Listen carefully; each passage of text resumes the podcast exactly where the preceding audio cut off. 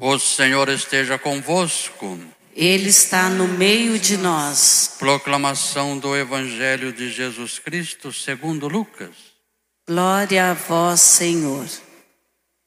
Naquele tempo, os fariseus e os mestres da lei disseram a Jesus: Os discípulos de João e também os discípulos dos fariseus jejuam com frequência e fazem orações. Mas os teus discípulos comem e bebem. Jesus, porém, lhe disse: Os convidados de um casamento podem fazer jejum enquanto o noivo está com eles? Mas dia virão em que o noivo será tirado do meio deles. Então, naqueles dias, eles jejuarão. Jesus contou-lhe ainda uma parábola. Ninguém tira retalho de roupa nova para fazer remendo em roupa velha. Senão vai rasgar a roupa nova e o retalho novo não combinará com a roupa velha. Ninguém coloca vinho novo em odres velhos, porque senão o vinho novo arrebenta os odres velhos e se derrama. E os odres se perdem.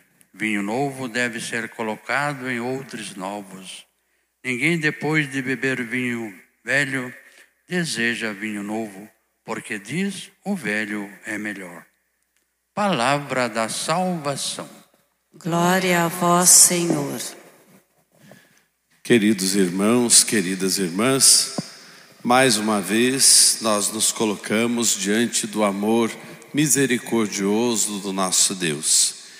E esse amor misericordioso é que deve marcar profundamente a nossa vida, a nossa história, e esse amor misericordioso deve ser visto em nós e através de nós. E como é que nós devemos agir? A primeira leitura que nós ouvimos nos diz claramente: nós somos servidores aqui neste mundo e somos administradores dos mistérios de Deus. Servidores e administradores dos mistérios de Deus.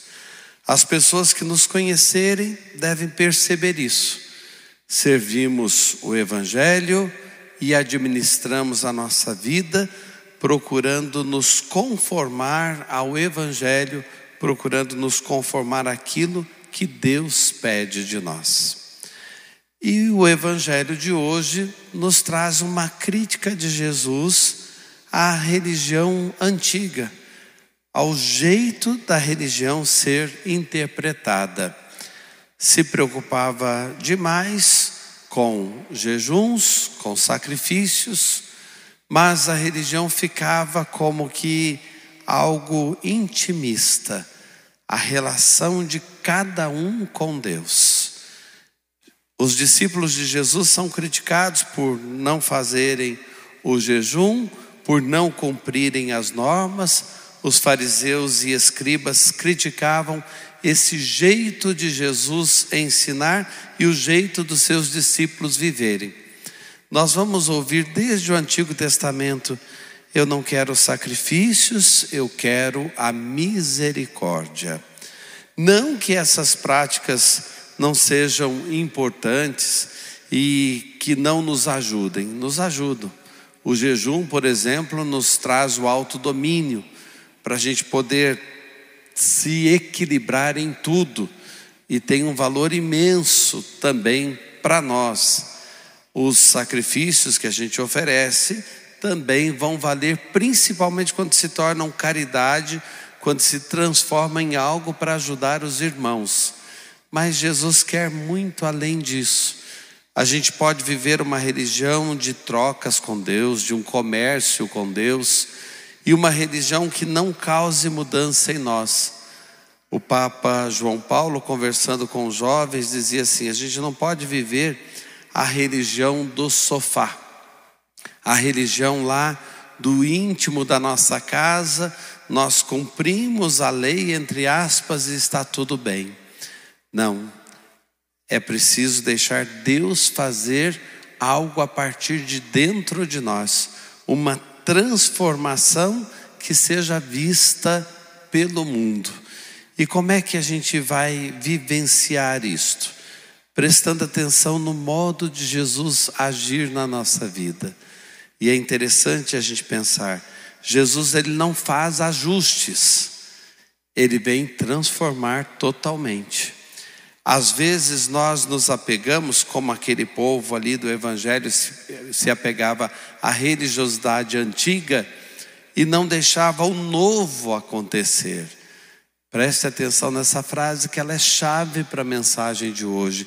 Jesus não faz ajustes, ele vem fazer novas todas as coisas. Às vezes a gente quer viver numa religião que convive com práticas antigas nossas.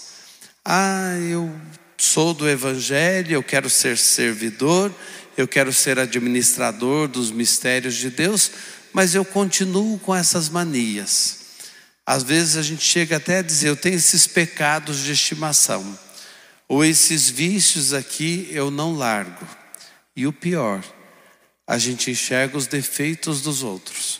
A gente quer que os outros sejam diferentes.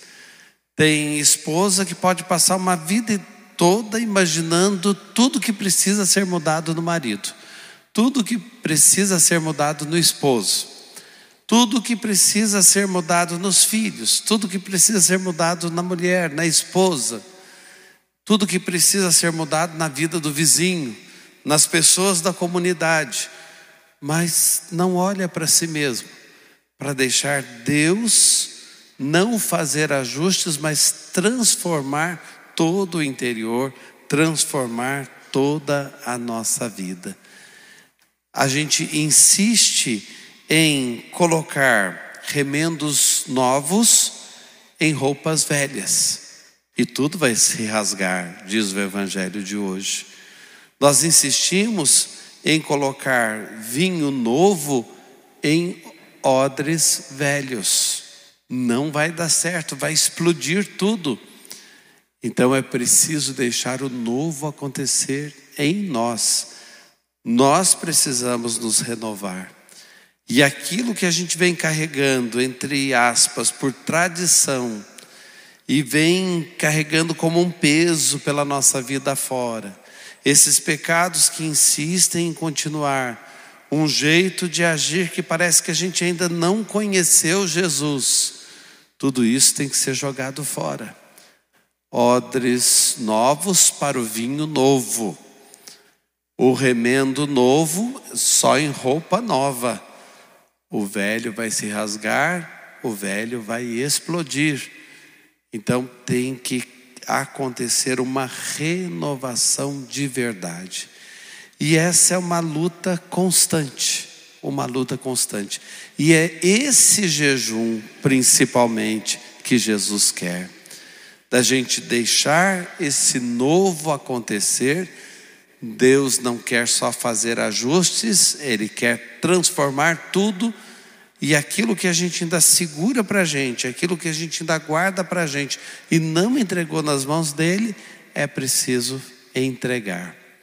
É tão bonito ouvindo uma pregação de hoje, um padre italiano, um missionário, diz assim: o Evangelho, o evangelho de, hoje, de hoje praticamente, praticamente nos diz: entregue a chave da sua casa a Jesus. Não um cômodo só, não uma partezinha só ali da sua vida. Entregue as chaves para Ele transformar tudo e não ficar só naquele departamento que você acha que só precisa de um ajuste. Não, entregue a chave da sua casa, da sua vida a Jesus. Amém.